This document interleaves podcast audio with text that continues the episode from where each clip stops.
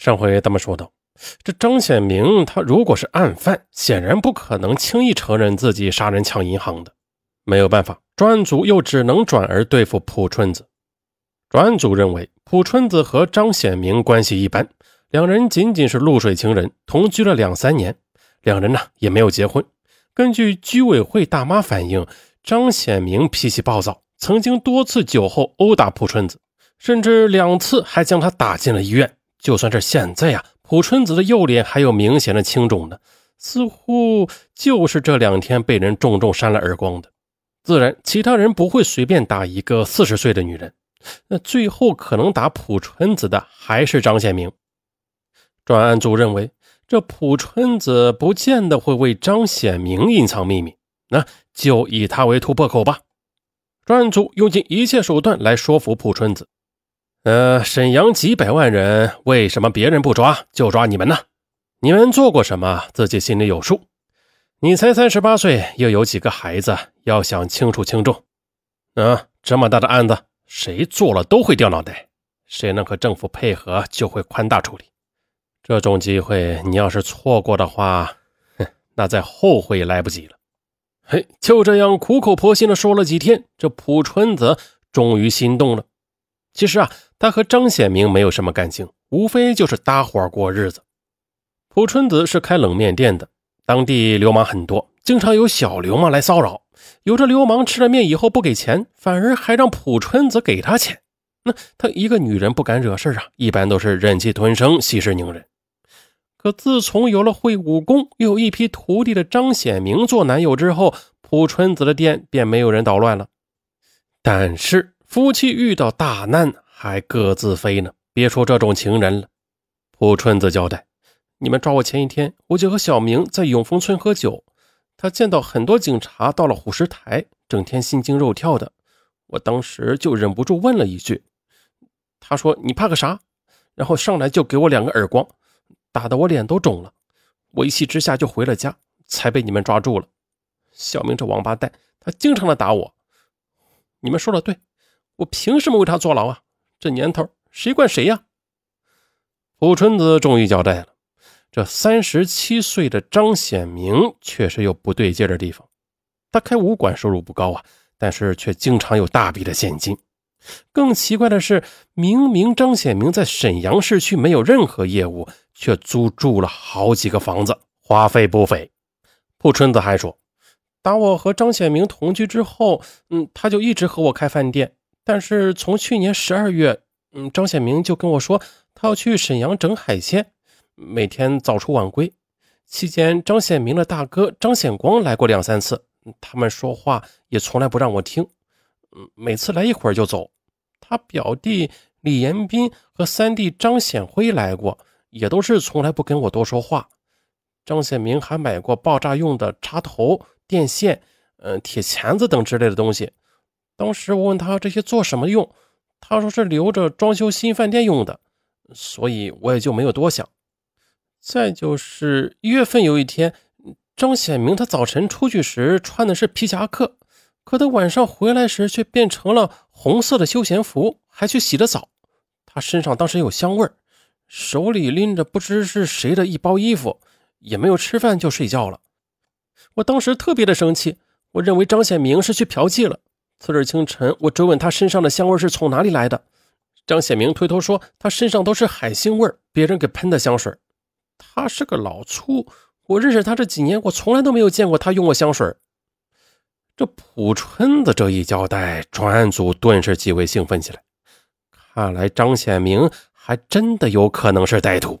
紧接着，经过蒲春子的供述，专案组立即兵分多路去抄张显明的出租屋。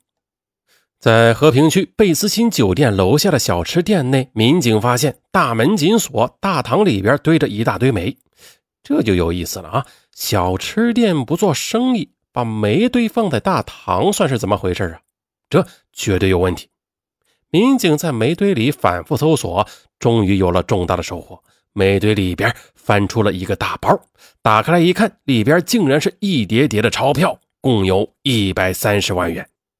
随后啊，民警又在煤堆中找出了一支三友牌的猎枪和部分子弹、炸药。这下民警们欣喜如狂，立即将钞票、枪支和炸药送到了技术科检验。几小时之后，鉴定结果出来了。根据钞票号码分析，这钱就是幺幺八银行劫案中被抢走的那批。三有牌猎枪正是枪杀运钞车司机的枪支。至于炸药嘛，也和现场遗留的完全相同。证据确凿，张显明他无法抵赖。他最终承认，案件确实是他们团伙做的。他们的团伙由张氏、李氏两家黑龙江籍的亲兄弟构成，并且两家为姑舅亲，一共五人。老大张显光，老二张显明，老三张显辉，都系黑龙江省鸡西市人。这李延波是黑龙江省木兰县人，李延斌是李延波的亲弟弟。张显明还说了。这幺幺八案件只是他们系列案件中的其中一个，之前他们还做了很多大案，杀了不下十人。就幺幺八案件来说吧，他们已经准备了很久。在二零零二年春天，张显辉从黑龙江省鸡西市王福友的手中购买了雷管四十余枚，还有硝铵炸药四十管。这张显辉、李延波呢，又先后将炸药、雷管等由鸡西市携带到沈阳。到了沈阳之后，张显辉又买来摩托车电瓶、汽车遥控器，还有鞋掌钉、塑料饭盒等物品，由张显明与张显光研制组装成爆炸装置。接着，张显辉、张显明和张显光又分别进行了爆炸试验。二零零三年一月十八日九点，他们根据计划抢劫银行。张显光三兄弟和李延波用的是以前的老办法，将之前约好的一个面的司机张京阳骗到新城子区怪坡附近，用猎枪制服。但是张京阳在车上试图抵抗，他们被迫用刀子将他捅死，并且在车上留下了很多血迹。随后，他们将尸体扔到了虎石台东北部前屯煤矿的一个芦苇塘里边。那抢劫作案车辆成功之后，他们四人便驾车赶到了沈阳市商业银行辽沈支行第一储蓄所门前，在一辆自行车上安置了遥控炸弹。十七点五十分，他们引爆炸弹，将经警和银行职员炸倒，又开枪杀死一个司机，抢走了二百二十万元巨款。作案之后，老大张显光分了钱，让大家分别躲上半年，期间呢也不要联系。张显光自己带着十多万元，不知道跑哪里去了。三弟张显辉是混黑道的，在张显光搞几把冲锋枪的命令下，张显辉便带着五十万元巨款去了南方买枪。至于李延波和李延斌两位表兄弟，则拿了部分赃款，回到老家黑龙江木兰县过年去了。张显明还交代，这张显辉跑到上海找同伙帮忙，准备一起去云南买枪。可他不知道的是啊，这个同伙早就栽了。张显辉被上海当地民警顺藤摸瓜抓获关押。在得知弟弟被捕以后，张显明联系不上大哥张显光了，他焦急万分，正准备南下去上海去打点，但是还没有出发呢，就被抓住了。根据他的供述，民警首先找到了司机张金阳的尸体。随后赶赴木兰县，将李延波、李延斌抓获，又从上海将张显辉押解回来。至此，案件侦破了，只剩下老大张显光不知去向，列入 A 级通缉犯，网上追讨。二月八日深夜，李延波、李延斌双双落入法网。二月九日晚上十一时三十分，张显辉也被顺利的押回沈阳。至此。历时二十一天，沈阳幺幺八爆炸抢劫运钞车案基本告破。二零零三年四月四日，沈阳市中级人民法院判处张显辉、张显明、李延波、李延斌四人死刑，并于四月二十九日执行死刑。三年后，也就是二零零六年的八月八日，张显光也落网。